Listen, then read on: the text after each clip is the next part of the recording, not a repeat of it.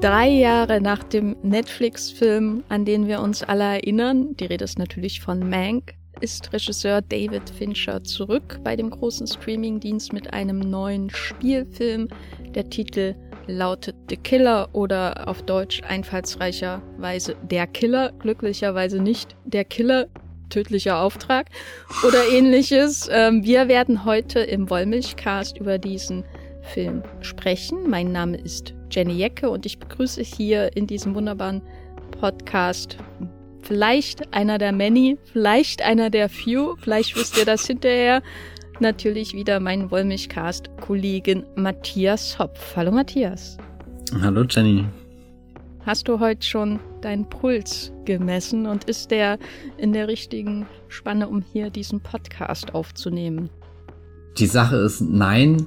Und je nervöser ich drauf schaue, desto mehr steigert er sich. Und jetzt bin ich da in so einem blöden Loop gefangen, wo ich definitiv nicht mehr auf meinen Podcast-Puls runterkomme. Also es ist eine sehr unangenehme Situation, wie du dir vorstellen kannst. Dann bin ich gespannt, wie dieser Podcast äh, aus dieser unangenehmen Situation heraus sich entfalten wird, wie viele Fehler wir begehen werden, wie viel, wie oft wir äh, intellektuell äh, unser Ziel treffen werden oder daneben schießen werden. Wir werden The Killer, den ihr gerade bei Netflix schauen könnt, spoilern. Viel Spaß mit diesem Podcast.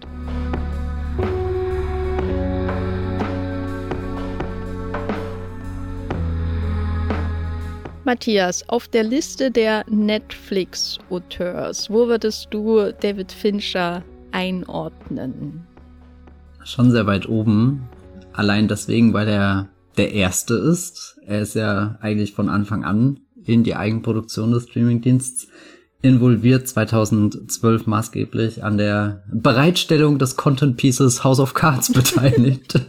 als Regisseur, als ausführender Produzent und auch als jemand, der der Serie einen gewissen Look gegeben hat, ähm, der sich abgehoben hat, glaube ich, von vielen anderen Dingen, die man so im Fernsehen zu der Zeit gesehen hat. Und der Look hat halt die 100% gesagt, dass es von David Fincher, der davor Dinge gemacht hat, wie The Girl with the Dragon Tattoo, der den super stylischen Fight Club oder so inszeniert hat. Und danach ja dachtest du, ja gut, David Fincher wird für immer dem Kino eigentlich treu bleiben. Der hat halt jetzt mal diese eine Netflix-Serie macht. Und die, die Wahrheit ist, er hat seitdem nur einen einzigen Film ins Kino gebracht, nämlich Gone Girl.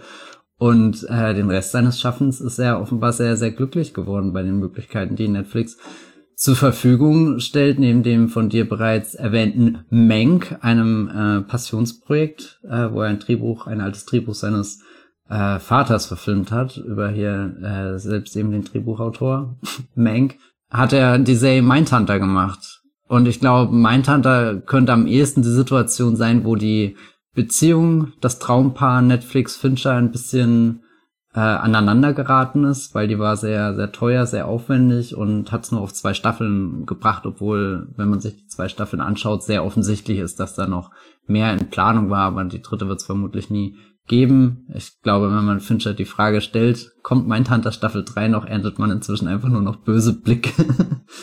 ja, aber er ist schon vermutlich der high-profiligste Filmemacher bei Netflix, der am längsten mit ihnen regelmäßig zusammenarbeitet. Ich suche gerade wirklich mal im Kopf nach anderen Leuten, die immer und immer wieder zu dem Streamingdienst zurückkehren. Aber gerade was so diese, diese ganz großen Regieleute angeht, habe ich das Gefühl, die kommen oft gerade so für einen Film vorbei. Und dann gehen sie zu Apple.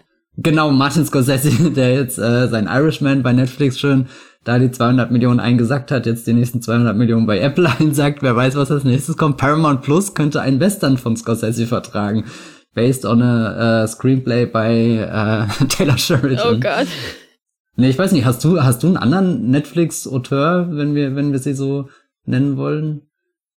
Bei Filmemachern fällt es mir auch tatsächlich schwer. Ähm, vielleicht noch Zack Snyder, aber bei Zack Snyder habe ich so ein bisschen das Gefühl, dass er gerade on borrowed äh, time ist bei Netflix, mhm. weil ich glaube, dass Army of the Dead nicht das geworden ist, was Netflix sich erhofft hat, das, sondern dass das eher in Richtung Six Underground ging, also gute Zahlen am Anfang, wenig Nachwirkungen, sonst hätten wir schon grünes Licht für äh, sieben weitere Teile von Army of the Dead und das große Universum bekommen und stattdessen hatten wir eigentlich nur den ja mehr oder weniger zeitnah gedrehten Spin-off mit äh, Matthias Schweighöfer. Von ja. und mit. Von und mit Matthias Schweighöfer, den ich in Teilen auch besser fand als Army of the Dead. Army of Thieves hieß er. Und sonst, äh, ja, gibt es eben dann so jemanden wie Ryan Murphy, der da seinen 300 Millionen Deal hat oder dadurch dann eben gebunden ist an den Streaming-Dienst, aber auch eine Weile gebraucht hat, bis er wirklich was liefern konnte, was, was diese enormen Summen gerechtfertigt hat. Und das war dann eben Dama. Fincher ist wirklich insofern interessant, als er von Anfang an in den Originals irgendwie mitmischt und dann ähm, so lang im Hintergrund gewabert hat, bis Hollywood sich dahin entwickelt hat, wo es jetzt ist und äh, das ist eben ein Punkt, wo man selbst einem David Fincher vielleicht nicht mehr alles Geld der Welt gibt, um einen äh, Genrefilm zu, äh, zu, zu produzieren oder um ein ähm, ja Oscar-orientiertes Biopic über einen Drehbuchautor des Classical Hollywood Cinemas zu produzieren. Und deswegen ist er jetzt äh, dann 2020 wieder zurückgekehrt und hat seinen Roma gedreht, wenn man so will. Oder Belfast. Ähm, ich tendiere eher zu Belfast als zu Roma, was die Qualität von Mank angeht. Und äh, macht jetzt vielleicht den Film, den man auch selbst bei Netflix drehen muss, um eine Zusage für Mank zu bekommen. Das ist wahrscheinlich ein bisschen schwierig. Wir sind ja hier nicht The Town äh, oder ein Industry-Podcast, der da tiefere Einblicke hat, aber mir kommt es ein bisschen so vor, als geht ein Mank nur, wenn man auch einen The Killer verspricht. Aber eigentlich für, für Fincher doch eine Win-Win-Situation, wenn man wirklich anschaut, was für eine Geschichte er mit The Killer verbindet, den er ja auch schon seit ein paar Jahren versucht auf die Beine zu stellen. Und ehrlich gesagt bin ich wirklich verblüfft, dass 2007 niemand das Potenzial in The Killer gesehen hat, wo doch damals ganz viele von dieser Art von Filmen im Kino zu sehen waren, wo sehr coole Leute mit sehr coolen Waffen richtig peinliche Sachen gemacht haben. Also angefangen bei, weiß nicht, Shooter, Shoot 'em Up, Shoot 'em Left, Shoot 'em Right, Lucky Number 11 und wie sie alle heißen. Kick-Ass ist für mich echt, ich habe The Killer geschaut und nonstop an Kick-Ass und gedacht und wenn wir, wenn die Filmgeschichte irgendwo anders abgebogen wäre, hätte Matthew Vaughn diesen Film einfach inszeniert. Andersrum auch noch ein spannendes Gedankenspiel, so wie ich den Killer jetzt von Fincher gesehen habe, hätte ich mir auch ehrlich gesagt sehr gut vorstellen können, dass Steven Soderbergh nach seinem Haywire eventuell auch in diese Richtung abgebogen wäre. Echt spannend, dass Soderbergh nie bei Netflix so, so Fuß gefasst hat, obwohl das ja definitiv naja, er hat äh, High Flying Bird gemacht und ja, den aber, äh, komischen Panama Papers Film. Aber er hat nicht so richtig Fuß gefasst, finde ich. Ja, aber er war auch einer der ersten, die da das Geld genommen haben und verschwunden sind. wenn man so will. Ähm, ich finde halt, wenn ich mir vorstelle, äh, Fincher hätte diesen Film 2007 gemacht, damals ähm, war ja noch Plan B von Brad Pitt involviert, dann ist das wie so ein Querschläger in eine spannende Phase seiner Karriere, weil er hat ja 2007 den Zodiac rausgebracht. Dann hätte er vermutlich an an The Killer gearbeitet in den Folgejahren, aber wenn wir uns vor Augen halten, ist 2008 The Curious Case of Benjamin Button rauskam, das, was ja einer der, ist nicht gerade mein Lieblingsfincher, aber doch einer der, ich würde sagen, Finchers mit den höchsten Anspruch ist an das, was man schaffen möchte. Und dann 2010 The Social Network.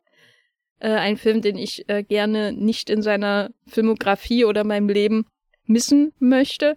Ich würde eher sagen, so dass so dann ab 2011, da beginnt dann die Phase, wo ich denke, ja, The Killer kann ich mir hier eigentlich in jedem Jahr vorstellen, weil 2011 hat er ja diese Stieg Larsen-Verfilmung gemacht, die ich mir neulich nochmal in eineinhalbfacher Geschwindigkeit bei Netflix angeschaut habe. ähm, the Girl with the Dragon Tattoo. Was das ist ja, bei, wir haben das jetzt aufgezeichnet, gell? Ja, ja, das, ähm, das ist schon gut los. so. Ähm, das fühlt sich dann an, wie wenn man den Trailer für The Girl with the Dragon Tattoo anschaut, mit dem Immigrant-Song äh, unterlegt und das ist besser als The Girl with the Dragon Tattoo anzuschauen. Ein Film, wo ich mir bis heute nicht erklären kann, wie er überhaupt realisiert wurde, warum er ihn gemacht hat und nicht irgendjemand anders. Auch wenn er natürlich. Weil er einen richtig geilen Film draus gemacht hat. Ja, er hat einen Film draus gemacht, da stimme ich dir über, äh, zu, auf jeden Fall. Und dann der nächste, ähm, sag ich mal, Airport äh, Bestseller äh, Page Turner, den er verfilmt hat, Gone Girl, den ich schon, den, das was wahrscheinlich sein bester Film das äh, neben The Social Network ist in den letzten 13 Jahren. Und dann eben dieses Herzensprojekt mit sechs Jahren Abstand, Mank und dann äh, Die Killer. Also das ist schon eine Filmografie, die, die mich verwirrt in den letzten zehn Jahren, was, was Fincher gemacht hat. Ähm, aber jetzt haben wir den Killer vor uns, der nun endlich realisiert wurde nach so langer Vorbereitung und ähm, nach so langer Zeit auch, äh, wo er dann wahrscheinlich einfach angestaubt ist im, im Regal. Was ist denn das für ein Film, Matthias? Äh, äh, für alle, die ihn vielleicht noch nicht bei Netflix gesehen haben, was erwartet sie in The Killer vielleicht auch, ähm, was so die, sagen wir mal, minimalistische Story dieses Films angeht? Genau, also wir haben, wir haben es tatsächlich mit einer Comic-Verfilmung zu tun. David Fincher direkt am Puls der Zeit. Ein, ein Schritt von Marvel entfernt, sage ich dir. ja, ich meine, er hätte ja auch fast sein World War Z 2 gedreht. Oh das Gott. ist ja auch irgendwie sowas, was man, also man ich finde das auch. im Strandhaus äh, eine Nacht mit äh, äh, Brad Pitt verbringen nach einer Scheidung oder so. weil, weil das ist das, wo Ideen aufkommen, wie drehen wir doch zusammen World War Z. Ja, ja, und er hat ja neulich in einem Interview gesagt, irgendwie so, dann kam der Last of Us und sie haben eingesehen, dass die da eh schon alles gemacht haben und ich habe noch nie zwischen den Zeilen so viel Erleichterung von einem Regisseur war, Ich war. Greg Mason auch seit Chernobyl nicht mehr so dankbar, dass er doch was gemacht hat. ja, auf alle Fälle zurück zum ähm, äh, Killer. Wir haben einen, einen Titel, der, der einen Protagonist in den Vordergrund rückt und das ist schon sehr, sehr treffend. Michael Fassbender spielt diesen titelgebenden Killer und er sitzt da und führt einen Auftrag aus und ich glaube, in jedem anderen Film wäre das sehr schnell geschehen. So, du siehst in zwei, drei Schnitten, wie das Scharfschützengewehr aufgestellt wird, wie kurz äh, umrissen wird, wer die Zielperson ist, noch zwei, drei andere coole Einstellungen dazu, dann zack, kommt der Schuss, äh, irgendwie Schreie, Panik und der Killer ist schon auf der Spur. Ähm, ich sehe da ungefähr zwei Minuten 37.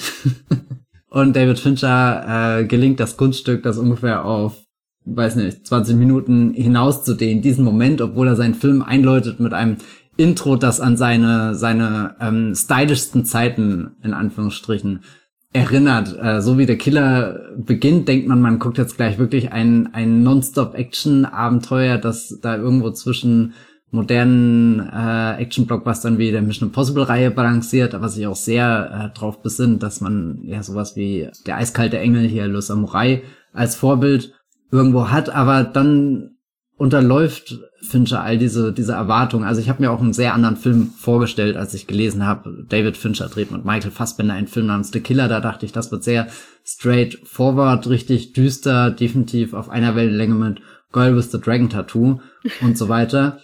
Und dann sitzt Michael Fassbender da in seinem Pariser WeWork-Space, den er sich extra gemietet hat, um irgendwann eines Tages, eventuell in Wochen, Monaten, äh, die Zielperson auszuschalten und, und erzählt im Voice-Over all die Prozesse, die er hier gerade als Professional durchläuft. Und ich glaube, der Wollmilchcast ist gut dokumentiert. Wir haben schon sehr viel über Professionals gesprochen, über die Professionals von, weiß nicht, Tony Scott, von äh, selbst selbst die killenden Professionals, wie zum Beispiel eben der eiskalte Engel oder oder auch äh, hier der Killer von John Woo und all diese diese Abläufe, die man da beobachten kann oder in den Filmen von von von Michael Mann, äh, wenn der Einzelgänger hier anfängt irgendwelche Tresors zu knacken, dann dann sind die Filme da sehr sehr aufmerksam Warum dabei. Warum heißt dieser Film nicht der Killer, der Einzelgänger? wie Thief. Das ist die Frage. Das wäre, ehrlich gesagt, das wäre ein geiler Titel. Das würde sehr gut zur ganzen Haltung des Films passen, weil eben der Plot-Twist ist, wir sehen hier einen Professional, der super viel labert, der alles im Detail aufschlüsselt und, und jedem Wort so viel Bedeutung gibt und sich dabei selbst richtig toll fühlt, wenn er beschreibt, wie sich die Morgenluft in Paris anfühlt und wie sie sich von anderen europäischen Großstädten wie Berlin und äh, London unterscheidet, wenn er, wenn er anfängt, über seine Waffe zu sprechen, über seinen Auftrag, über die, äh, weiß nicht, moralischen Ebenen von dem, was er hier tut. Das geht wirklich, weiß nicht, 20 Minuten aus dem Bauch raus gesagt, so weiter und dann verfehlt er einfach sein Ziel. mich, mich hat das erinnert an eine Zugfahrt, die ich äh, dieses Jahr hatte. Äh, ich bin äh, nach Genua gefahren mit dem Zug von Berlin nach Genua, äh, ein Nachtzug. ich saß da äh, in so einem ähm, Schlafabteil oder Liegeabteil, Schlafabteil war teurer. Und äh, da war äh, eine andere Gästin und äh, sie hat ähm, als erstes sozusagen nach dem Hallo äh, gesagt, ich bin eine Abenteurerin, ähm, keine Touristin. Das war das, was man mitdenken konnte. Und ich fand das ganz faszinierend, ähm, weil man ja oder ich bin es nicht unbedingt gewohnt, so wildfremden Personen meinen Lebensentwurf als ähm, Brand sozusagen zu formulieren.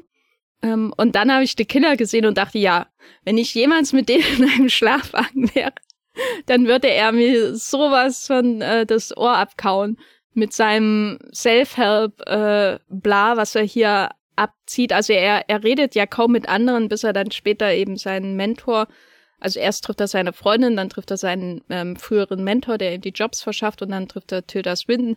So, aber das meiste erzählt er ja uns. Also wir sind sein Gesprächspartner äh, für seinen inneren Monolog. Und, und das, was er erzählt, das ist so eine, ähm, ja, eine, ein Versuch, den eigenen Lebensentwurf zu rechtfertigen und daraus eine Philosophie zu spinnen. Das, das fand ich schon von Anfang an höchst faszinierend. Also ich habe diesen Vorspann gesehen und dachte, bin ich hier mitten in einer Netflix-Serie in der neuesten Folge von den Abenteuern von der Killer, weil man eben seine verschiedenen Tötungsarten im Vorspann schnell hintereinander sieht, die er normalerweise anwendet und dann sehen wir ihn eben bei dem neuesten Auftrag. Aber sobald dann er dann fing zu reden, ah, dachte ich, das hier wird was anderes. Das wird was anderes als das, was ich mit dem normalen Professional Film ähm, verbinde, weil die normalen Professionals und eben auch der, der Le Samurai, die sind eigentlich sehr auf den Punkt. Also ich stelle mir dann immer vor Neil McCauley in Heat, weißt du? Was, woran erinnern wir uns? Was sagt er über seine Arbeit und sein Leben? Ein Satz, der wichtig ist, abgesehen natürlich dann, wenn er von, mit, mit äh, Al Pacino spricht oder so, aber davon abgesehen ist dieser eine Satz, ne? Wenn, wenn der Boden heiß wird musst du äh, in, dazu fähig sein, nur halt alles fallen zu lassen. Und was macht Fassbender? Fassbender also angenommen, du labert spürst, und labert und labert. Der Boden wird wärmer, dann könnte es unter Umständen sein, dass dieser Boden sich in einer Situation befindet, wo du in deiner Erfahrung, die du gesammelt hast, feststellst. Wobei, nee, das ist eigentlich auch gar nicht den. Er redet ja gar nicht so viel um den heißen Brei rum. Er sagt ja schon immer sehr konkrete Einsichten. Also das Interessante ist eigentlich. Ja, aber das ist ja äh, alles nur Schmarrn. Ja, ja, aber, aber so, so wie er das sagt, ähm, ertappe ich mich auch erst nach der Hälfte seiner Sätze und merke, ja, nee, das ist kompletter ja, das Bullshit, ist aber, den du also laberst, weil, weil ständig unterwandert. Auch dieses ähm, Airbnb mache ich nicht, gibt's zu viele äh, Nanny-Cams, weißt du? Und dann ist er in dem WeWork, wo jeder offensichtlich einfach reingehen kann.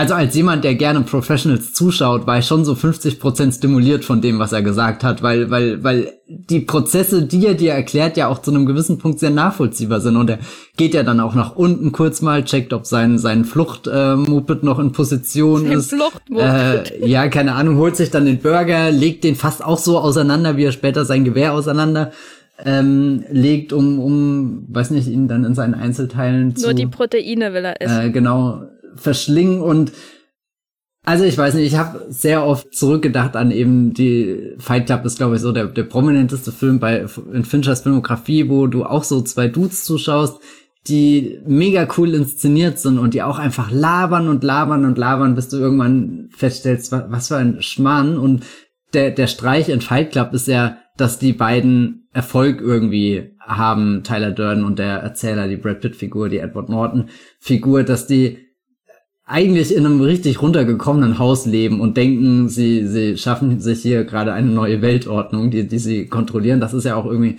das, was Fight Club interessant macht. Und hier hast du den, den Killer, jemanden, wo, wo prinzipiell ja schon ein bisschen ein handwerkliches Können dahinter steckt. Also ich würde ihm nicht alle Fähigkeiten absprechen, aber er labert halt auch so viel und dann ist irgendwie die Fallhöhe noch größer, dass er diesen einen entscheidenden Schuss auf den er ja nicht nur so ein paar Minuten gewartet hat, sondern er hat sich ja wirklich, er hat diese WeWork äh, Work äh, Station schon fast in, in, seine Wohnung verwandelt, so lange sitzt er da schon drüber. Also man könnte fast meinen, oh Gott, sein Leben ist so traurig, dass er hier gerade wirklich die größte Erfüllung überhaupt findet, auf dem harten Boden irgendwie äh, zu schlafen und sein Gewehr da zu positionieren und dass bei ihm dann dieser dieser Schuss daneben geht, obwohl er dir die ganze Zeit redet, wie cool es ist das hat schon ganz großen Spaß gemacht, irgendwie dem, dem zuzuschauen und auch wie, wie konsequent Fincher das immer und immer wieder im Film durchzieht. Es ist nicht so, dass das nur die ersten 20 Minuten so ist und dann wechselt er irgendwie in den Modus, wo, okay, jetzt kommt der Film so richtig in Gang, sondern er fällt immer wieder zurück in seine Phase, wo er dir seine Lebensphilosophie erklärt und merkt auch gar nicht, wie er dabei immer wieder dasselbe sagt. Und irgendwann habe ich das Gefühl, dass der, dass der Film selbst oder, oder Fincher bei der Inszenierung so, so einen Rhythmus ähm, entwickelt hat, wenn er wieder anfängt, das so mantramäßig runter zu beten vor dem, dem Kill, bis es dann halt am Ende irgendwie mit der Tilda Swinton-Figur gebrochen wird, wo sie doch irgendwie so sagt, Bullshit, so, äh, jetzt komm, halt's Maul so. ja, der, der Auftakt erinnert mich äh, auch ein bisschen an The Social Network, die Eröffnungssequenz, wo wir ja auch einen ähm, jungen Mann dabei zusehen, wie er seine Lebensphilosophie mit mehr oder weniger teilt in diesem Gespräch mit Rooney Mara, ähm, der Jesse Eisenberg Charakter, äh, der Jesse Eisenberg Charakter, Mark Zuckerberg. Und man sofort weiß, er ist ganz von sich überzeugt, ne, von seinen Fähigkeiten, von allem äh, herablassend, äh, sein Intellekt, sein Intellekt ist allen überlegen, aber dann wird er halt einfach gedammt von ihr, mehr oder weniger, geht nach Hause und begeht Rache.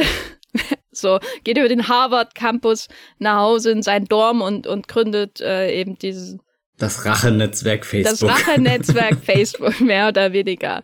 Ähm, und hier haben wir eine ähnliche Figur. Und das ist ja auch was, was Fincher im Grunde seit Fight Club auch fasziniert. Nicht in jedem einzelnen Film, aber so diese Idee, dass man diese Männer hat, die sich selbst auf so ein Podest stellen, beziehungsweise einen Fight Club erfindet, weil man sich dann eben einen anderen Mann, den man auf das Podest stellt, der über allen anderen thront. Und dann schaut man den ganzen Film über zu, was das mit diesen Menschen macht und wie das dekonstruiert wird und wie sie dann in die Umwelt ausschlagen, sozusagen, was ja bei The Social Network, würde ich sagen, am, am besten und am faszinierendsten geschieht. Und hier haben wir sozusagen die Genre-Variante von dieser Erzählung. Ein Mann, der, der sich selbst auf sein Podest stellt, der uns auch in sein Gehirn hineinlässt, uns auch vielleicht verzaubern will, aber dann der Film, der sich darunter bettet, der stellt ihn immer Steine in den Weg, über die er sehr willig stolpert.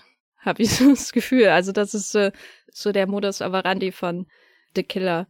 Gleichzeitig hat, ist es aber keine reine Komödie, ne? sondern es ist ja schon so, dass man ihn dann auch, äh, das hast du ja auch angedeutet, ihn dann auch so in seiner Professionalität, auch nach dem Schiefgehen dieses Attentats, wo er die Dominatrix erschießt und nicht sein eigentliches Opfer gegenüber in Paris, wo er dann flieht und wie die Flucht beobachtet wird, das ist, da ist ja schon sehr viel Bewunderung auch einfach seines mhm, mhm. Vorgehens drin. Es wird kalt beobachtet, aber mir kommt es schon immer wie eine sehr Bewunderung eines Analytikers für einen anderen vor.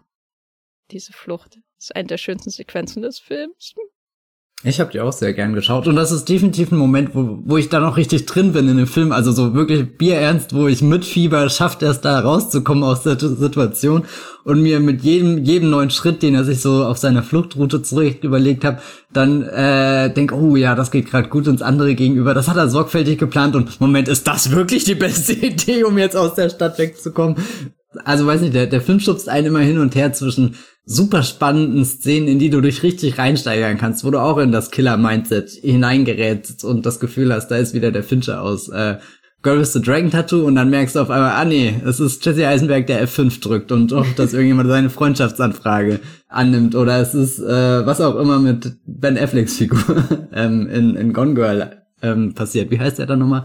David Dunn? Ist das der Name oder verwechsel ich das? Ich weiß es nicht auf alle Fälle, weiß nicht, ich würde Gone Girl auch nochmal schauen, aber so wie ich das in Erinnerung habe, wird er ja am Anfang auch irgendwie sehr als dieser äh, Mann, der leidet unter all den schlimmen Dingen, die in seinem Leben passieren, seitdem die Frau verschwunden ist und später äh, steht er auch eher eher immer lächerlicher da, während ähm, äh, die die verschwundene Frau anfängt, den Film an sich zu reißen und alles aufzuschlitzen und äh, völlig äh, weiß nicht, wo, wo, wo der Film dann, keine Ahnung, all das, wo du davor dachtest, darum geht's hier wirklich, das ist, das ist der ernste Case, so ein bisschen umgestülpt wird und ich, du dich dann in einem Film wiederfindest, der, der auf einen ganz anderen Charakter hat. Und ich glaube, noch nie ist Fincher so schnell zwischen diesen zwei Polen hin und her geswitcht, wie er das in The Killer tut, also fast alle fünf Minuten. Gibt er dir irgendwas, wo du, wo du reinrutschen kannst, weil er ist halt auch einfach ein begnadeter Regisseur der, der Sequenzen, einzelne Szenen so flüssig inszenieren kann, dass es nichts leichter ist, als einfach sich mitreißen zu lassen von dem, was dir einfach gezeigt wird, bis zu dem Punkt, wo eine Sekunde dir zu lang irgendwas zeigt oder wo, wo Fassbender wieder ein, ein Wort zu viel sagt und du merkst, Moment, das kann ich jetzt gerade leider dann doch nicht so, so ernst äh, nehmen und, und dann habe ich ehrlich gesagt einfach sehr viel gekichert, ähm, vor allem mit all den Dingen, die in dieser Welt für den Killer bereitstehen, damit er seinen, seinen Job machen kann. Also das ist wirklich das, womit ich die, die meiste Freude hatte, dass, dass Fincher irgendwie so eine Welt zeigt. Ich meine, das ist eigentlich auch schon was, was seit, seit Fight Club oder früher drin ist, wenn, wenn Edward Norton hier irgendwie den, den Ikea-Katalog irgendwie so durchgeht und dann erzählt, wie er sich dadurch sein, sein Leben vervollständigt. Und das denkt er ja irgendwie auch mit, mit ähm, Fassbender weiter, der halt um seine, seine Hits durchzuführen, auch einfach mal schnell irgendwas bei Amazon Prime bestellt und dann geduldig darauf wartet, dass das Paket da ist. Dann kommt das und dann wird einfach der Auftrag ausgeführt. Das ist so unrealistisch, weil viel realistischer ist, dass ja einfach bei der Post abgegeben wird und du stehst ja, dann zwei oder, Stunden Schlange in der Post oder, oder beim, im, beim, in den Neukölln-Arkaden äh, und dann ist, bist du endlich da und zückst deinen Personalausweis und dann ist es aber nicht da, nicht vorrätig. Niemand weiß, wo es ist und das ist die Realität. Dann musst du zum Zoll und der Zoll sagt, Moment mal, das Paket ist ein bisschen schwerer, als dass es aussieht. Und dann musst du beim Nachbarn klingeln, bei dem du nicht klingeln willst. Und der ist sowieso nicht da. Und dann wird dein Paket zurückgeschickt und bis du dann einen Hit landen kannst, naja. Äh, nee, und das andere, also wirklich jedes Mal, wenn in diesem Film ein Mülleimer auftaucht oder irgendwie so, so ein Müllauto oder irgendjemand, also dass diese Welt bereitsteht, damit er einfach durchlaufen kann, seine Sachen wegschmeißt und alles in dem Moment so, so ineinander übergeht, obwohl wir ihm ja eigentlich auch nonstop bei einer Reihe an, an scheiternden Versuchen irgendwie zuschauen. Also es ist wirklich sehr faszinierend, durch diesen Film durchgeschleust zu werden. Und du hast es vorhin schon so schön gesagt, irgendwie, er kriegt da einen Stein nach dem anderen in den Weg gestellt, fällt sehr, sehr unbeholfen, auffällig darüber, der Film freut sich, wenn, wenn er, wenn er ganz ungelenk fällt und gleichzeitig stellt er ihm eine Welt bereit, durch die er problemlos durchrutschen kann, innerhalb von wenigen Stunden Ländergrenzen überschreiten, ohne dass es ein Problem gibt. Also selten war, das ist ein absoluter Profi, der, der vorwärts kommt und im Moment, der hat keine Ahnung, was er da gerade eigentlich wirklich macht. Wie konnte er so lange überleben?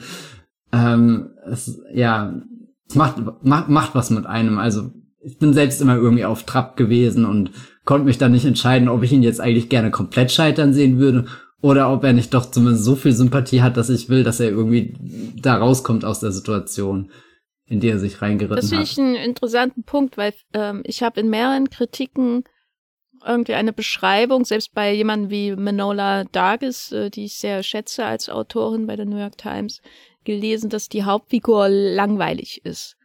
Und da habe ich mich irgendwie ertappt gefühlt, weil ich dachte, kann es sein, dass ich langweilige Hauptfiguren mag?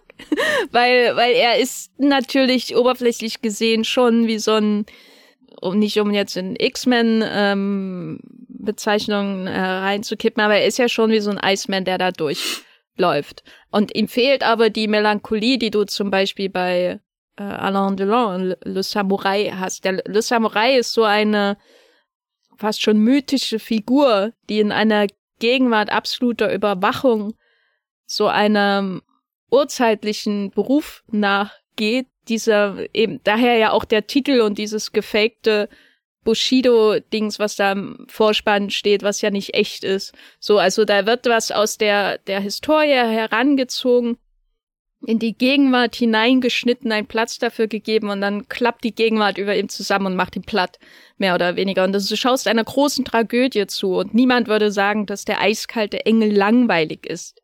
Weil er eben der Engel auch ist und nicht nur eiskalt. Er ist irgendwie was, was Übernatürliches, was in diese, dieses Paris, das vollständig von der Polizei kontrolliert wird, hineingeht. Und du schaust diesem Widerspruch dieser beiden Welten, die aufeinander clashen, zu und das ist so faszinierend.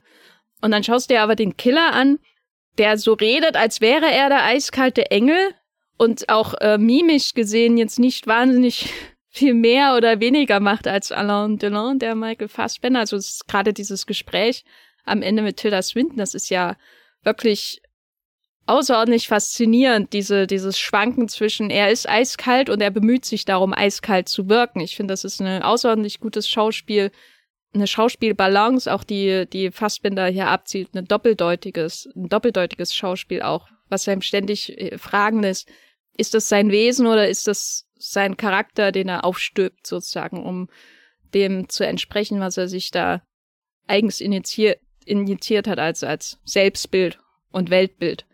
Ähm, aber ich fand das nie langweilig, was er macht, weil man sich, weil man eben diese, diese klassische Le Samurai-Figur äh, hat und die der wird alles Mythische abgestreift. Das ist kein Professional, der vor 400 Jahren schon so durch die Welt hätte gehen können, sondern das ist ein Paketdienstleister, das ist ein Müllmann, das ist jemand, der eine ganz normale Arbeit haben könnte in einem anderen Leben.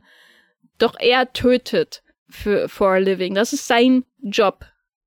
Und das ist doch das, das Faszinierende. Also ich fand das nie langweilig, ihm zuzuschauen, weil ich mir die ganze Zeit, weil ich mich die ganze Zeit gefragt habe, wie viel ist davon eigentlich echt? Mhm. Von dem Spiel, wenn schon der Monolog nicht sehr verlässlich ist. Das zieht ja alles in Frage, was wir sehen bei ihm. Wie, wie hast du das wahrgenommen? Ich habe mich vor allem gefragt, ganz kurz existiert ein Cut von dem Film, wo der Monolog einfach nicht existiert, also da ist, weil also dann dann wäre er fast so stumm wie der Samurai und bedeutet das im Umkehrschluss, dass wir ab jetzt auch Le Samurai gucken müssen und uns im Hinterkopf haben, eigentlich redet er die ganze Zeit wie Michael Fassbender. Und jetzt stell dir den. Ja, der, nee, der, der Samurai, die ganze Zeit, wenn er außerhalb seiner Wohnung ist, der denkt nur, wie geht's meinem Vögelchen?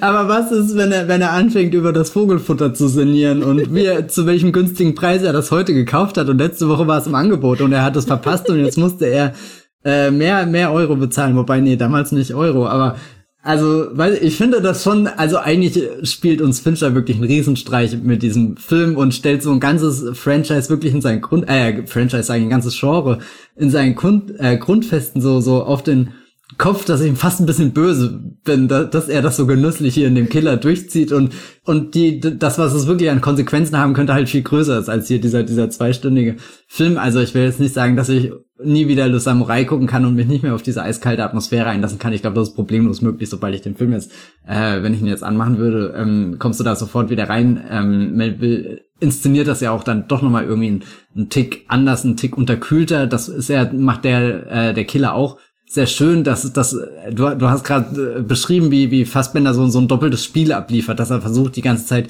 diese diese diese diesen diesen diesen Killer halt aufzubauen, auch durch sein Spiel, aber das Fincher auch sagt, oh guck mal, hier schöne Sommerfarben und äh, guck mal Paris, da könnten gerade auch Julie Delpy und Ethan Hawke durchlaufen mit einer sehr eleganten Kamera, die ihn äh, folgt. Na, oder oder John Wick ist auf dem Weg zu Montmartre. Das wäre eigentlich auch, ich, ich würde auch gerne so ein Crossover sehen, wo, wo du im Hintergrund irgendwo Keanu Reeves siehst, der halt erstmal tausend Stufen runterfällt und Fassbender dann nur so, und das sind die Trottel, die sie bei unserer Profession als die wahren Killer bezeichnen. Während er da einen Schuss nach dem anderen irgendwie daneben setzt. Was war deine Ausgangsfrage? Ich weiß es gar nicht mehr. Aber, äh, findest du ihn langweilig? Nee, ich finde ich finde ihn nicht langweilig und auch äh, du hast die, die Tilda Swinton Szene am Ende schon, wo sie da in einem Restaurant gegenüber sitzen, angesprochen. Das war auch nochmal so ein komplett elektrisierender Moment, weil er da halt auch mit äh, Tilda Swinton den, den, den härtesten Gegenpart einfach gegenüber sitzen hat. Also wo, wo die Figur interessant ist, irgendwie die Art und Weise auch, wie, wie Swinton jedes einzelne Wort ähm, formuliert. Ich hätte mir persönlich gewünscht, dass der Kellner noch eine prominentere Rolle einnimmt, weil das passiert tatsächlich für mich zu wenig in dem Film, dass wir doch sehr oft einfach nur der Killer und sein Opfer oder sein, sein einer Gegenspieler, Gegenspielerin in der einen Szene. Aber wir kriegen selten mit, dass er in so eine so eine unangenehme Situation gelenkt wird, wo er mit mit Unschuldigen in Anführungsstrichen interagieren muss und und wo sich dann die Frage stellt, bringt er die in Gefahr, bringt er sich selbst in Gefahr, wie weit ist er bereit zu gehen, wie viel Kollateralschäden nimmt er da auf sich, wie wie effizient ist er in seinem Arbeiten oder ist er in so einem Berserker-Modus schon angekommen, wo es wirklich nur noch um seinen seinen nackten Überlebenskampf geht und, und dieser Kellner ist ja eigentlich schon perfekt in Position gerückt, wenn er dann fragt, hier soll ich euch noch kurz die, die Einführung geben. Ich, wir, wir gehen hier, was, was bestellen Sie da, den, den Rum, den Schnaps, keine Ahnung.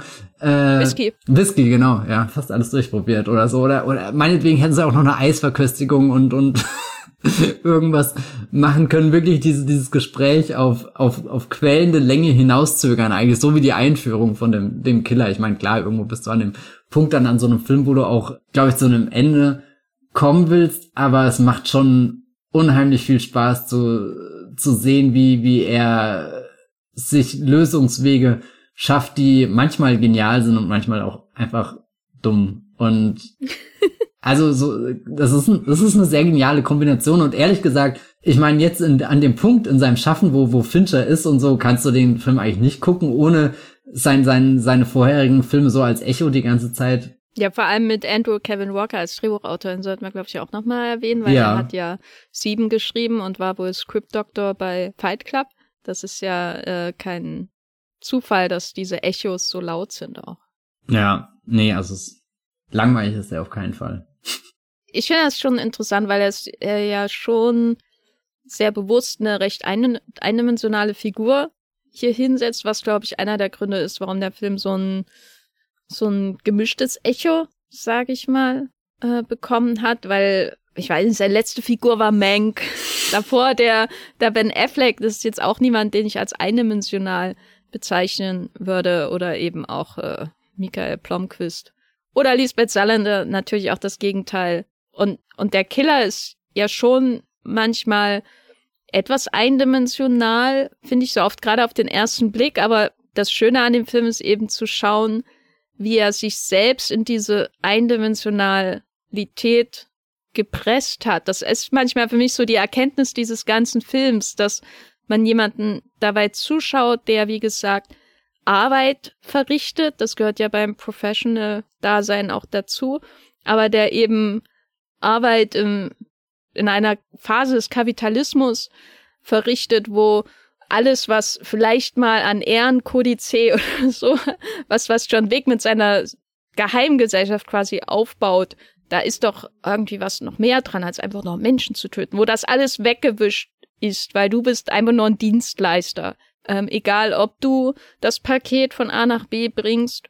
Und es ist, glaube ich, kein Zufall, dass wir so viele dass wir so viel mit Paketen hier uns in diesem Film beschäftigen, dass er einmal sogar Zugang zu seinem Opfer bekommt äh, durch einen äh, äh, Paketdienstleister äh, sozusagen und auch so viel mit dem von dir erwähnten Müll, dem Müll, den er entsorgt, aber auch die Mülltonnen, die er kauft, die er sich bringen lässt vom Baumarkt. Er ist da umgeben von diesen Motiven einer sehr aktuellen, sehr zeitgemäßen Arbeitswelt. Also ich bin in, äh, bei Reddit in diversen Foren äh, äh, aktiv, wo es um äh, auch, auch um sowas wie Digital Nomads und so, also das Arbeiten auf Reisen sozusagen geht. Und er hat mich ständig an diese Menschen erinnert.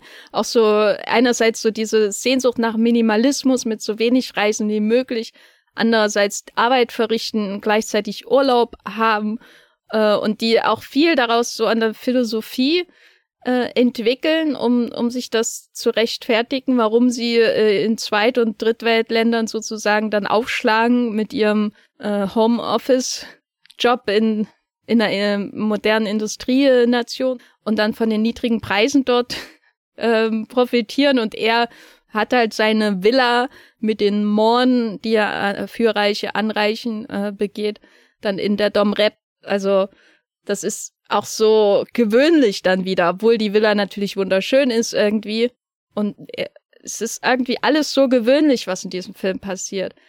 Weil, weil es ein gewöhnlicher Mann ist, der sich auf diese Eindimensionalität runterpresst, ähm, auch emotionale Eindimensionalität, die nur hin und wieder aufspringt, wenn er, wenn er seine Freundin im Krankenhaus besucht und wenn er dann tatsächlich Empathie für die Assistentin von dem Anwalt entwickelt, während er uns in dem Monolog, äh, in dem inneren Monolog äh, die ganze Zeit sagt, keine Empathie, keine Empathie, ändere nichts an deinem Plan, bliblablub. Weil er auch nicht wirklich eine Ahnung hat, was, das bedeutet. Er sagt das einfach nur, weil er das wahrscheinlich irgendwo anders gehört hat. Ja, das ist denkt, wie, als hätte er irgendwie am Flughafen so ein Self-Help yeah. für Killer gelesen. ja, er hat Gone Girl gekauft. Und er zitiert, er zitiert, er zitiert am Anfang Alistair Crowley, wo er sagt hier, äh, hat irgendjemand gesagt, an den ich mich nicht mehr erinnere, seine magische Philosophie, wo ich mir richtig vorstellen kann, wie er irgendwie mal bei Reddit oder bei Wikipedia irgendwie in einem Podcast oder in irgendeinem Buch, das dieses Zitat, ähm, man macht sich sein eigenes Recht sozusagen und äh, kann machen, was man will, was natürlich bei Crowley etwas komplexeren Hintergrund hat, dass man seinen eigenen Pfad findet, aber diese, diese Sprache äh, von dem nimmt er ja auf und zitiert sie auch dann wieder zum Ende hin, dass der einzige Pfad, den man hat, der da ist, der hinter einem liegt. Das ist alles so, so eine Ansammlung von Plattitüden, die ja auch sehr gut da reinpassen. Mein Genre ist ja auch nichts anderes als eine Ansammlung von Plattitüden, von Dingen, die man immer wieder wiederholt und dann schaut, wie es denn, was kommt denn bei der Variation dieser Plattitüden heraus. Und hier ist es eben ein Mann, der, der betont eindimensional wirken will, weil er dann, wie Charlie Chaplin in moderne Zeiten halt in das, auf das Fließband passt, um seinen Job zu ja, vollziehen. Ja, sehr schöner Bogen. ja, also ich fand es auch nicht langweilig. Ich fand es äh, spannend. Vor allem die ganze Dom Rap, äh, die ganze Dom Rap Episode ist sowas. Die, also diese ganze Sache mit dem Taxifahrer finde ich im Nachhinein immer noch äußerst spannend, weil das ist ja wirklich ein absolut Unschuldiger. Ja, und irgendwo redet er da auch mit sich selbst oder mit seinem Spiegelbild oder mit seiner normalen Version von jemandem, der halt einfach eine dieser Arbeiten durchführt, halt ohne Pistole und Schalldämpfer oder so. Also eigentlich sind die beiden nicht so unterschiedlich, könnte man meinen, bis ich dann doch. Ja, der eine läuft mit seiner Musik auf Arbeit, um sich ein bisschen Freude dabei zu machen, dass er den ganzen Tag in dem grünen Auto rumkurven muss. Ähm, und der andere hört den ganzen Tag die Smiths und macht, das macht ihn offensichtlich wahnsinnig. Ja, also ich bin mir ziemlich sicher, er hat einen Pep-Talk von Tyler Durden besucht und daraus sehr viel mitgenommen. Und ehrlich gesagt, es wäre wirklich brillantes Cross-Marketing, wenn sie zu dieser, diesem Film einen Podcast mit Michael Fassbender gelauncht hätten, wo der Killer, äh, also der Erzähler, hier von seinen Digital Nomad Abenteuern einfach berichtet. So kurze Halbstunden Updates. in welchen Teilen der Welt er gerade unterwegs ist. Oder meinetwegen ein Vlog, wobei ich mir Michael Fassbender wirklich nicht mit einer Vlogging-Kamera vorstellen kann. Das sprengt, das sprengt definitiv gerade meine äh, Gehirnzellen. Eine Sache, ich glaube, du hast es im Endeffekt schon gesagt, wie bereitwillig er sich in diese kleinen Dinge hineingibt. Also so, weißt du, er akzeptiert halt einfach, dass es WeWork gibt und dann nutzt er das einfach. Also es ist so, Alter, du bist ein Auftragskiller. Warum in aller Welt bist du beeindruckt von den Möglichkeiten, die dir WeWork zur Verfügung stellt? Und dann gucke ich zurück so so zu den Jason Bourne Filmen zum Beispiel. Da geht's ja auch ganz viel darum, dass er Handys benutzt, Handys schmeißt, also mit seinen mit den den Gegebenheiten, die ihm die die die 2000er Jahre zur Verfügung stellen. Die nutzt er ja alle, um perfekt sein seinen Job zu machen, auch so oder also was heißt sein seinen Job zu machen. Er ist ja irgendwie schon schon der Rogue ähm, Agent in dem Moment, aber ähm, um, um sein, sein, das, das, was er gut kann, um das halt irgendwie durchzuführen. Und da greift er auch auf alle Möglichkeiten des 21. Jahrhunderts zurück, die ihm zur Verfügung stehen. Und trotzdem ist er nie auf diesem Based Level von, naja, der Jason Bourne würde niemals WeWork äh, kontaktieren, um äh, irgendwie eine Wohnung zu kriegen, sondern der geht halt einfach in irgendeine Wohnung und zieht dann das gleiche durch wie, wie Fassbender im Endeffekt, aber steht komplett irgendwie über den, den Dingen, die in die Welt so rein rein praktisch als Produkte anbietet. So, er nutzt die halt, aber, aber er macht sich da nicht weiter einen Kopf drüber. Es sind einfach nur Werkzeuge. Und deswegen kommt er schneller und klarer vorwärts als, als Fassbender, weil Fassbender ist wirklich der, der eigentlich äh, im Laden steht und, und glaube ich, die, die, die Beschreibung der Kopfhörer äh, vergleicht, über die er gleich das Smiths hören wird und sich überlegt, wer hat den besseren Bassklang und welcher äh, gibt mir irgendwie die die bessere In-Ear-Erfahrung oder oder hat das bessere Noise Canceling und und sich wahrscheinlich auch noch die die die die ähm, User-Bewertung dazu durchliest oder so. Und und ich weiß nicht, ich find, finde das so amüsant, sich all die Dinge vorzumachen, die dieser Killer ehrlich gesagt heimlich off-Camera macht, die die nicht so geil zu erzählen sind, aber die er macht, um um quasi diesen für sich äh, festgelegten Grad an, an vermeintlicher Perfektion ähm, zu erreichen, weil also er, er redet ja sehr entschlossen und und sagt und jetzt mache ich das und genau jetzt mache ich das. Und hier drehe ich noch eine halbe Schraube und hier das, aber bis er ja dahin kommt, muss er ja wirklich sehr viel Zeit mit sich und sehr viel Einsamkeit und sehr viele traurige Dinge gemacht haben. Und, und weiß nicht, das, das gibt seinem Charakter auch nochmal, also ich weiß gar nicht, ob er, ob er eine tragische Figur ist, aber für mich macht das ihn auch irgendwie wie, ja, steckt so eine gewisse Traurigkeit in seinem, ähm, ausgeplauderten Perfektionismus, der nicht wirklich existiert. Ja, weil er der jenseits der Smiths äh, halt keine keine Leidenschaft oder Pleasure. Ja, und, und du weißt ja nicht mal nichts, was er mag. Ob die, ob die Smiths, ob er sich das nicht auch einfach nur, ob er das irgendwo gelesen hat, dass die Smiths einfach so eine Band sind, die du in so einem Moment erwähnen könntest oder so. So, glaubst du, glaubst du, er hat wirklich Musikgeschmack oder? Ja, na, wenn er Alistair Crowley, also im Grunde ein, ein Zauberguru, nenne ich ihn mal, erwähnt, dann ist er auch ein Morrissey-Fan. Das geht Hand in Hand. Ähm, das ist, äh, finde ich, in sich sehr stimmig, dass man den ganzen Tag die Stimme von Morrissey in seinem Kopf haben will, äh, würde ich sagen. Was ich ja aber noch, was dieses Pleasure-Ding angeht, sehr interessant finde, ist, dass er mir fast dem, dem Milliardär am Ende am ähnlichsten scheint. Wenn du dir so die ganzen Stationen anschaust von Menschen, die er trifft und zum Teil auch tötet, er ist dem Taxifahrer in gewisser Weise ähnlich, das kann man auf jeden Fall sagen. Aber dann schaust du dir an, er hat irgendwie den Florida-Dude, der seinen Hund hat, wie John Wick im Grunde. Ähm, und dann ähm, trifft er Tilda Swinton, die, die ihm ja auch zunächst ähnlich scheint mit, weil was ist eine der berühmtesten Rollen, die, die Tilda Swinton überhaupt gespielt hat? Eine, eine Eiskönigin. ähm, und eine Zugleiterin in der, in der Eiswelt sozusagen. Die also, eiskalte das, Königin directed genau. by Jean-Pierre Melville. Und aber wenn man wenn man ihr dann gegenüber sitzt, ähm, dann hat man einerseits wie bei allen Figuren wieder so was transaktionelles, weil sie sitzt im Restaurant, das ist ihr Happy Place offensichtlich, ähm, wo sie aber Ansehen genießt und jemand bringt ihr alles, was sie will. Also das ist auch so was, was sich durch alles alle Beziehungen mehr oder weniger ähm, zieht in dieser Geschichte. Aber was, warum geht sie dahin? Weil weil sie da was spürt, wenn sie den das Eis, die Eiscreme äh, hat und, und nur das beste Essen und so weiter. Das ist natürlich auch viel Status, aber allein Essen in einem Restaurant, ähm, das kann ich aus eigener Erfahrung sagen, das ist das, das, da geht's nur um Pleasure, weil es geht ja nicht um Kommunikation oder so, sondern es geht darum, die Zeit für sich zu haben und zu genießen. Ich konnte mich sehr in sie hineinfühlen, möchte ich damit sagen, in, in äh, äh, Tilda Swinton. Und dann kommt dieser Milliardär am Ende, wenn er dann ins Herz von New York hineinschneidet, der, der Michael Fassbender.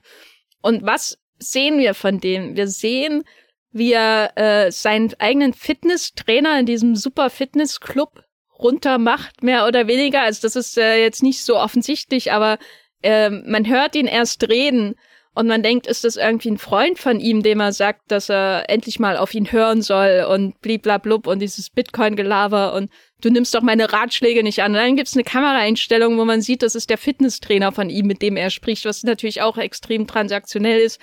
Und gleichzeitig, wie er mit ihm spricht, also er ist, weiß nicht, ist, und gleichzeitig hat, hat man wieder den Eindruck, ah, da geht's um Selbstoptimierung, ne? Der Milliardär, der muss seinen Körper in Schuss halten und deswegen ist er in diesem Fitnessclub. Und das Einzige, was er hat, was ich sagen würde, in der weiteren Sequenz, was ihn von Fassbinders Verhalten unterscheidet, ist, dass er mit zwei Weinflaschen unterwegs ist, allein in seiner Wohnung, während er noch abends arbeitet, mit diesen riesen Bildschirmen in seinem Penthouse, wo man die äh, Börsenkurse sieht. So, aber diese zwei Weinflaschen, das würde ich sagen, ist noch das Einzige, was man sagen kann, das ist was, was was Fassbender fehlt. Ja, wobei Fassbender auch schon sehr weit, also wenn, wenn, wenn wir, wenn, wenn der Killer nach dem Erzähler kommt, dann ist Fassbender auch wirklich sehr weit gekommen, alles aus dem IKEA-Katalog zu kaufen, was möglich ist. Also so dieses, eine Idee von so einem Lebensmodell, die sehr auszuformulieren, da, da kommt der Killer schon sehr nah ran und dir dann zu zeigen, in was von der Lehre du eigentlich stehst, wenn du dich nur eingedeckt hast mit diesen Dingen, wo du denkst, die, die geben dir einen Entwurf von deinem Leben, aber es ist halt wirklich, es bleibt einfach bei dem Entwurf. Du hast nie angefangen, wirklich das Leben selbst auszubauen. Ja, das ist auch, ähm, weil du gesagt hast, du fandst ihn ein bisschen traurig. Das ist, glaube ich, auch so der, der absolute Tiefpunkt, ne, wenn er im, in dem Büro steht oder in dem Penthouse von dem Auftraggeber letztendlich und dann so sagt, da ist ein Typ mit einer Waffe in deiner Wohnung und du weißt nicht warum. Das ist so niederschmetternd, weißt du, nach, er fängt so an und, und ähm, sagt so, er ist einer von den wenigen und man muss alles tun, um nicht einer von den vielen zu werden, sozusagen. Äh, also die Leute, die, die die Welt am Laufen haben, die die Regeln bestimmen und äh, die auf dem Rücken der vielen mehr oder weniger dann eben ihr Leben führen, was er ja er, er tut ja so, als würde, wäre er das. Er, das ist das, was er am Anfang verspricht. Und dann kommt er zu einem der wenigen und sieht einfach, dass er nichts ist. Und hat dann am Ende sein Bilderbuch Postkartenfinale, wo er das ja auch zugibt. Das ist schon sehr niederschmetternd. Ne? Denkst du manchmal, wenn du den Killer schaust, auch an Pain and Gain von Michael Bay und die Doers und Don'ters? Den habe ich lange nicht mehr gesehen, das habe ich tatsächlich nicht mehr im Kopf, aber es ist ein schönes Bild, ja. Ja, also ich habe ihn jetzt auch schon länger nicht mehr gesehen, aber tatsächlich bei The Killer musste ich manchmal dran denken, auch weil, also ich glaube, da, da, das sind schon zwei sehr unterschiedliche Filme, aber auch diese Idee, was du aus deinem Leben machst, da, da steckt ja auch viel. Also klar, Michael Bay erzählt das auf seine vulgäre Art und Weise und sagt dann vor allem hier amerikanischer Traum, amerikanischer Traum, amerikanischer Traum und schau dir die Idioten an. äh, und aber aber auch diese diese äh, Vorstellung, dass es so so ein so einen Entwurf gibt, den du nacheifern kannst und und alles was Mark Wahlberg in diesem Film macht, ist ja auch sich irgendwie so zu optimieren, um irgendwo dahin zu kommen. Und bei dem läuft er eigentlich noch mehr schief als bei Fassbenders Killer. Und er ist definitiv hat nicht das Skillset, um sich aus irgendeiner dieser Situationen rauszukriegen, aber es steuert ja alles irgendwo dahin, dass sie am Ende in einer totalen Leere stehen, obwohl sie eigentlich alles um sich rum versammelt haben. So, Fassbender hat seinen Ikea-Katalog komplett gekauft, den Edward Norton wissend in die Luft gejagt hat äh, am Anfang von Fight Club und und Mark Wahlberg hat sich da diesen diesen, weiß nicht, Miami-Traum ähm, erfüllt, bis halt Ed Harris mal an die Tür klopft und sagt, Junge. Ist äh, Mark Wahlberg in Wirklichkeit der Florida Man, den er niederringen muss? 100 Prozent. Wollen wir kurz mal über die Sequenz sprechen, weil das haben wir, glaube ich, nicht gemacht, weil die ist ja schon ein Ausbruch irgendwie Definitiv, aus allem, was in dem ja. Film passiert. Also wir, wir, wir haben ein, ein, eine Situation, wo er einen sehr muskulösen Mann in Florida ausmacht, ähm, der in einem ziemlich chilligen Strandhaus wohnt und äh, das von einem Hund bewacht wird. Und der Killer überlegt sich eine Taktik, wie er A, den Hund einschläfert, B, gegen den Mann kämpft und C, im Anschluss alle Spuren beseitigt. Und das hört sich eigentlich nach einem konkreten Plan an, der aber überhaupt nicht so eintrifft. Ja, das ist so was, was einem, glaube ich, erst nach und nach bei diesem Film auffällt, natürlich, wie viele Fehler er äh, begeht. Aber hier ähm, ist es natürlich am offensichtlichsten. Also, weil dieser der Film äh, beginnt ja damit, dass wir im Vorspann alle seine tollen Tötungsvarianten sehen und selbst die die, Ass die Assistentin, die er umbringt, die wünscht sich das ja auch von ihm, ne? Sie weiß, was er, wie er alles aussehen lassen kann, so als wäre er irgendwie Gott gleich und könnte über die Todesarten äh, der Menschen entscheiden. Und dann läuft er da rein und wird einfach vermöbelt. Und wir haben die erste echte Actionsequenz in diesem Film, die aber, also, weil, weil das ist ja auch wieder ein Unterschied zu jemandem wie Michael Mann oder so. Wenn ich jetzt insbesondere an Heat, aber auch in, an Collateral zum Beispiel denke, was ja auch ein schöner Professional-Film ist, ähm, dass, dass man da den Professional in seinem Dasein kennenlernt und in Collateral ist es ja auch ein sehr, sehr tragischer Professional. Auch wieder ein Taxifahrer und ein Killer übrigens, genau wie hier am Anfang in der Dominikanischen Republik.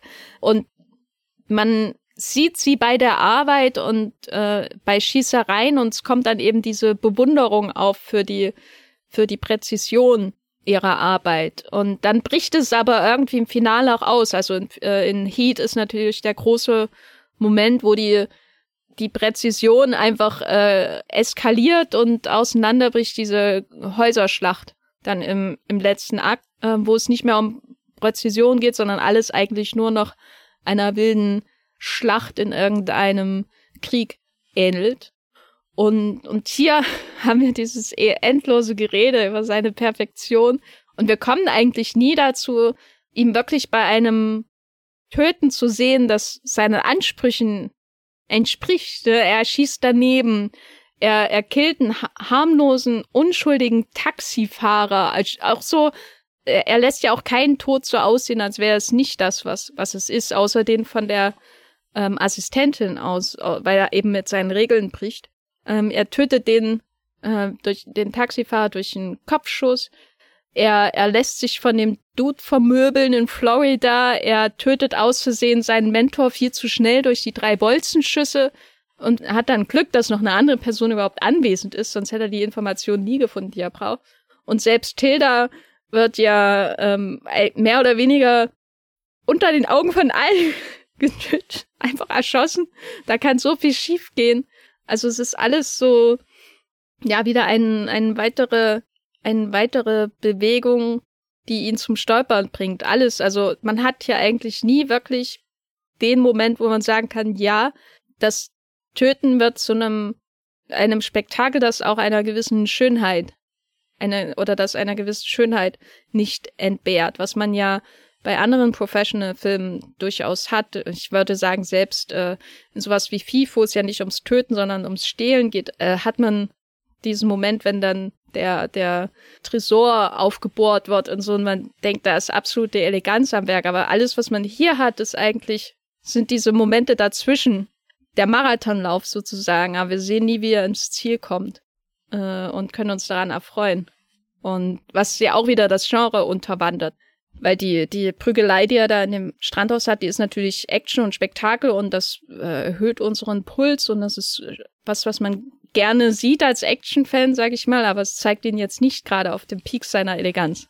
Es ist, wenn man denkt, bei John Wick leidet man schon mit, wenn Keanu einstecken muss, dann schau mal an, was fast wenn er hier einsteckt und trotzdem habe ich das Gefühl, dass äh, Fincher da in der Inszenierung nochmal so einen anderen Gang einlegt und der äh, unterschwellig suggeriert, wenn ich wollte, könnte ich das gerade wie das krasseste auf der Welt aussehen lassen. So, weißt du, das, das könnte mein Daniel Craig kämpft in Skyfall vor diesen ähm, blauen Lichtern in einem Hochhauskampf, könnte das sein. Aber wir sind hier in The Killer und, und keiner der beiden kriegt's gebacken. Die prügeln gerade wirklich einfach nur noch mit ihren letzten Kräften auf sich ein und in dem Moment, wo sie schon erschöpft am Boden liegen, kommt auch noch der Hund und äh, entpuppt sich als unbezwingbare Gefahr, obwohl das ja eigentlich für einen Professionellen überhaupt kein Problem sein sollte, weil er da vorher schon dran gedacht hat, die richtige Dosis an Schlafmittel oder was auch immer in, in das Hack einzusetzen. Naja, ich weiß nicht, ein, ein auch so, so, so ein schöner Höhepunkt, aber eben auch einer, der, der, der Härte hat und wo ich mitgefiebert habe. Also ich weiß nicht, ich habe die Szene nicht nur geguckt und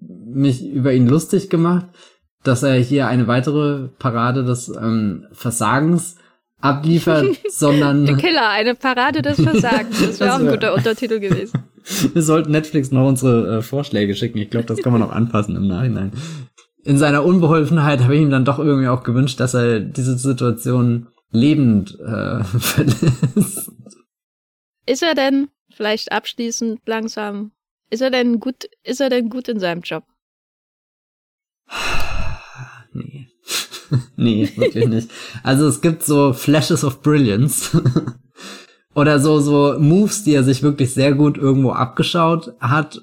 Ich glaube, er hat prinzipiell schon den, den, den, den Arbeitsethos, den man da mitbringt. Also er hält ja durch. Er sitzt ja am Anfang da tagelang gegenüber in seinem WeWork-Space und starrt auf das schöne Pariser Apartment also er ist schon bereit, irgendwie den Preis äh, für dieses Leben in Einsamkeit mit den Smiths auf den Ohren zu bezahlen. Aber er kommt auch nie an den Punkt, wo er wirklich mit Menschen redet, die nicht wie das Publikum sind.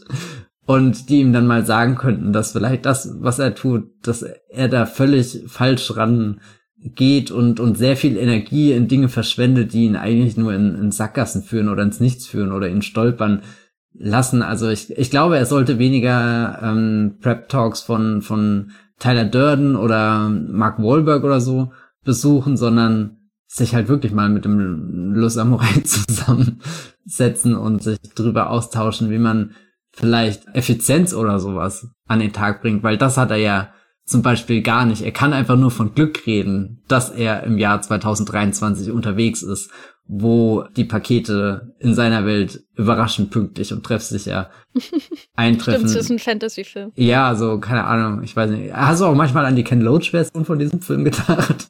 Ja, äh, Sorry, sorry we missed you. Ja.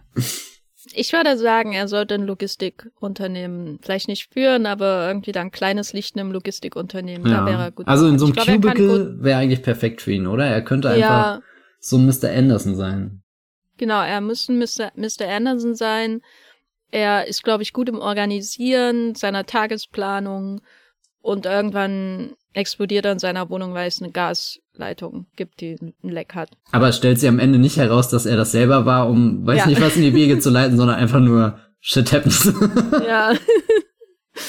Bevor wir zum Fazit kommen, hast du eine Stadt in The Killer, die sich dir in irgendeiner Form eingebrannt hat? Es ist definitiv Paris, weil ich tatsächlich das Licht sehr schön finde. also nein, ich, ich mochte das, dass also wenn wenn er da diesen Sonnenaufgang beschreibt und kurz sinniert, was das jetzt zu anderen Städten unterscheidet, habe ich auch innerlich ein bisschen mit den Augen gerollt, aber ich konnte auch nicht äh, drüber hinweg, einfach um zu sehen, ja, Fincher bringt da ein unglaublich entspannendes Element auch rein, dadurch, dass er diese Stadt eigentlich sehr, sehr, sehr friedlich zeigt. Und ähm, es wirkte eigentlich fast wie, wie so ein, so ein kleiner Paris-Fantasie-Auszug, der auch nicht wirklich was damit zu tun hat, wenn, wenn Matt Damon durch Paris laufen würde in einem Jason Bourne-Film, sondern wirklich eher, eher der, der Before Midnight, Sunlight, Sunrise, was auch immer, ähm, Charakter. Was ist deine Lieblingsstadt? Ich würde auch sagen Paris, weil bei den anderen, da ist so eine gewisse Austauschbarkeit da. Weil das liegt, glaube glaub ich, auch daran, dass wir Paris zuerst sehen und zuerst sehen, wie wie er wieder in seiner, ja, in seinem Logistikgenie, wie er da quasi alles, was ihm bereitsteht, in Paris benutzt, um sich zu ernähren, aber aufwärts zu bewegen vor allem. Also ich möchte jetzt nicht den McDonalds in Paris loben. Man muss ja noch mal sagen, er ist in Paris McDonalds, ne? Das ist einfach, ne, da ist er für, bei mir schon im Ansehen gesunken. Das Töten ist eine Sache, aber nach Frankreich fahren und McDonalds. Wie, wie verzweifelt kann man sein? ja. Und vor allem, wenn es bestimmt auch einen Burger King gibt, wo es, äh, wo es, finde ich, mehr Eiweiß gibt für denselben Preis. Davon unabhängig haben wir hier sozusagen die, die Schablone, die wir dann bei den anderen Städten immer draufgelegt bekommen. Also nicht der Dominikanischen Republik unbedingt, weil das ist ja eine andere, also es ist ja nichts, wo er hingeht, um einen Job zu vollführen, ähm, sondern dann, wenn ich mir New Orleans äh, ansehe oder dann eben das äh, Florida oder eben auch ähm, diesen Ort da außerhalb New Yorks, weiß nicht mehr welcher das war. Also wir, wir lernen am Anfang Paris, wie er Städte sieht und was er davon versteht und was er benutzt und dann wendet er das auf jeden Ort an, den er betritt und isst wahrscheinlich überall sein McDonalds-Zeug. Und das ist eigentlich so ein trauriges Leben, dass man schon Mitleid hat. Der ist schon ein, ein tragischerer Held als der Le Samurai, ne? Ähm, stell dir vor, der wäre gestorben und alles, was er die ge gegessen hat, ist McDonalds alles, was er gesehen hat, ist der Puls auf seiner Smartwatch, den er reguliert und das tut er auch nur, um daneben zu schießen. Also, äh, stell dir vor, der Film würde nach Paris enden. Was ist das für ein Leben, Matthias? Da ist Morrissey noch der einzige Lichtblick. Gescheiterte Existenz. Ich stelle mir ihn übrigens vor, wie äh, hier La Grande Bellezza, wie er einfach so ein bisschen entspannt äh, am Wasser entlang läuft und sein Monolog uns aufbaut. Uh, ja, äh, mein Fazit zu The Killer. Ich glaube, das wird einer der Finchers, wo ich immer wieder gern zurückkehren werde, weil er immer überraschend lang ist. Er fühlt sich nie so lang an, würde ich sagen. Und er hat so Einzelmomente, die einfach von so solcher inszenatorischer Eleganz und Präzision sind. Äh, und das haben wir noch gar nicht angesprochen das äh, unterschwellige Thema, als dass man, dass man das Gefühl hat, er macht ja auch einen Film für sich selber. Manchmal aber wesentlich erfolgreicher als der Killer, der an seine Arbeit geht. Also man schaut einem Perfektionisten ähm, dabei zu, wie er einen Film macht über einen Perfektionisten, der nicht sehr gut darin ist, ein Perfektionist zu sein. Und das ist ein sehr schönes Erlebnis, gerade nach dem, nach den vielen losen Enden und dem Zotteligen nenne nenn ich ihn mal Mank, der sicher auch seine positiven Seiten hat, aber wo ich rausgegangen bin, mehr oder weniger und dachte, ja, das war's jetzt auch mit diesem Film. Dieses Ge Kapitel Menk in meinem Leben ist geschlossen und das muss ich auch nie wieder öffnen. Was ist dein Fazit zu äh, der Killer ähm, tödliche Entscheidung bei Netflix, Matthias? Also ich weiß noch nicht ganz genau, wo ich ihn für mich in die Fincher-Filmografie einordne. Die Sache ist, dass die halt für mich auch nicht aus so vielen Abstufungen besteht. Also da, da gibt's äh, gar nicht so viel, viele Höhen oder Tiefen in die ich den Film reinschieben kann. Also ich habe erst neulich wieder Alien 3 gesehen und war völlig weg. und das dachte ich immer, ist zumindest so ein Safe-Ding, wo man, wenn man sich mal für einen enttäuschenden Fincher entscheidet, könnte man den einfach nehmen, aber es ist unmöglich. Gehst du so heran an, an, an deine Screenings? Heute schaue ich einen enttäuschenden Fincher. Welchen nehme ich da Nee, nee, über nicht, äh, überhaupt nicht, aber ähm, ich, ich, ich liebe es ja eigentlich Rankings zu machen, aber ich komme auch oft an den Punkt, wo ich, wo ich es absolut hasse, Rankings zu machen, weil ich überhaupt keine, keine Plätze dann vergeben will, weil, weil jeder dieser Filme irgendwie so einen eigenen Charakter hat. Und ehrlich gesagt, ich glaube, das ist das, was ich bei The Killer am meisten mag, dass er das Schaffen von Fincher für mich ehrlich gesagt erweitert. So, ich werde nie in die Situation kommen, wo ich überlege, gucke ich Gone Girl oder ich The Killer, so weil die irgendwie für mich ein und der gleiche Film sind oder so. Es gibt ja so, so ein paar Filmschaffende, die, die, die sehr ähnliche Filme haben und wo ich dann merke, ich entscheide mich dann doch immer zu dem oder zu dem, sondern ich glaube, bei The Fincher wird's, äh, bei The Killer wird's sehr, sehr eindeutig. Wenn ich halt Lust auf diesen speziellen Film habe, dann werde ich auch dahin zurückkehren, während wenn ich eher den anderen Fincher will, dann, dann gucke ich halt den und den oder so. Deswegen finde ich das eigentlich ehrlich gesagt interessant, dass, dass es lange Zeit war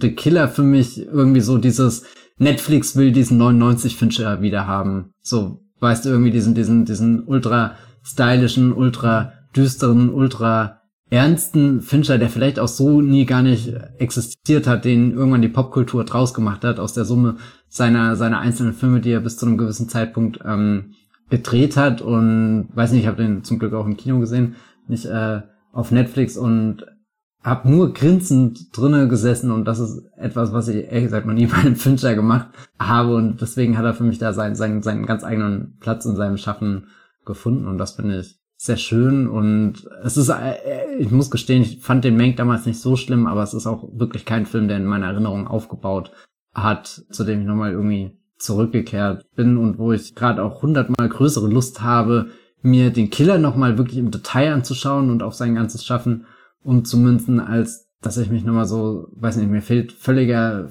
völlig der Elan, mich in Mank reinzuknien, obwohl ich dem Film damit vielleicht auch Unrecht tue. Wer weiß, vielleicht entdecke ich den dann auch wie Alien 3 irgendwann mal in einer 70 mm Vorstellung im Arsenal, wo der letzte, das letzte Real spiegelverkehrt gezeigt wird oder auf dem Kopf oder so. Das, das könnte der Moment sein, wo. Das ist der Moment, wo ich mich in Alien 3 verliebt habe. okay. Das würde ich ihm mal als Tipp geben für den nächsten ja. Director's Cut. Ja, der Killer könnt ihr gerade bei Netflix streamen.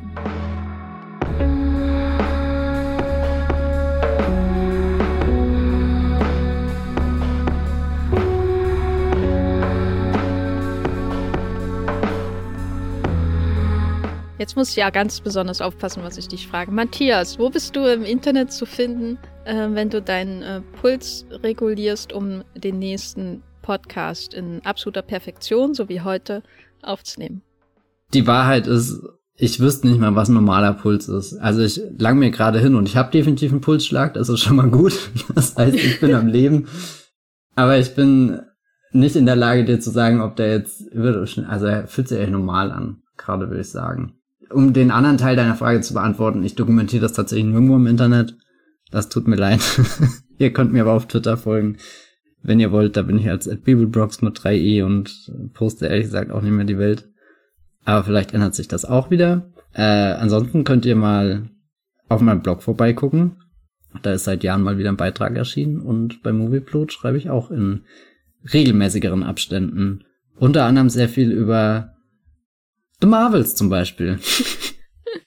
Hast du auch ein Interview geführt, ne? Genau, lest das mal durch. Allumfassende Berichterstattung zum neuen Highlight aus dem noch größten Franchise in Hollywood. Das noch ist interessant. Also ich habe gerade eine Herzfrequenz von 71 Beats per Minute. Mit was misst du das? Sag mal kurz für jemanden, der nicht Smartwatch. weiß. Mit... Ah ja, okay, ja gut. Die so ist aber nicht so smart, dass sie meinen Puls. Ähm, so, so, so einen Schnickschnack habe ich nicht. Das hätte Michael Fassbender.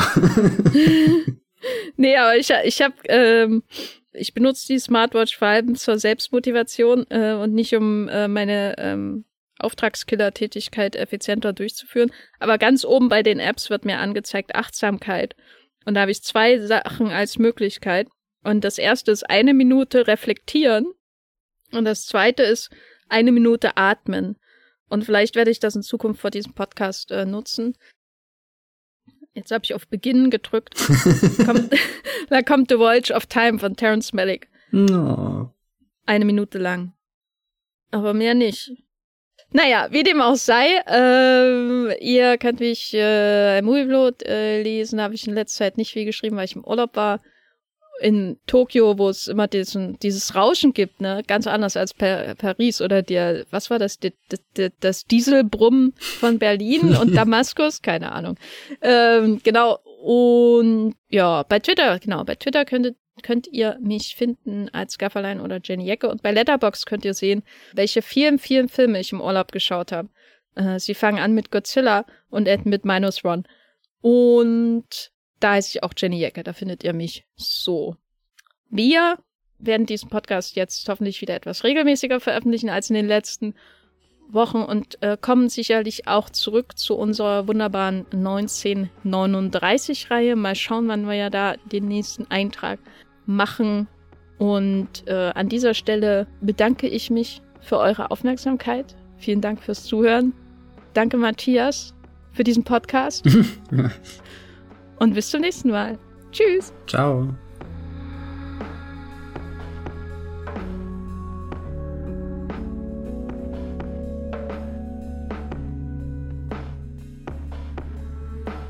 Der Wollmilchcast wird produziert von Matthias Hopf und Jenny Jecke. Unser Intro und Outro stammt aus dem Song Slam Canto von Kai Engel.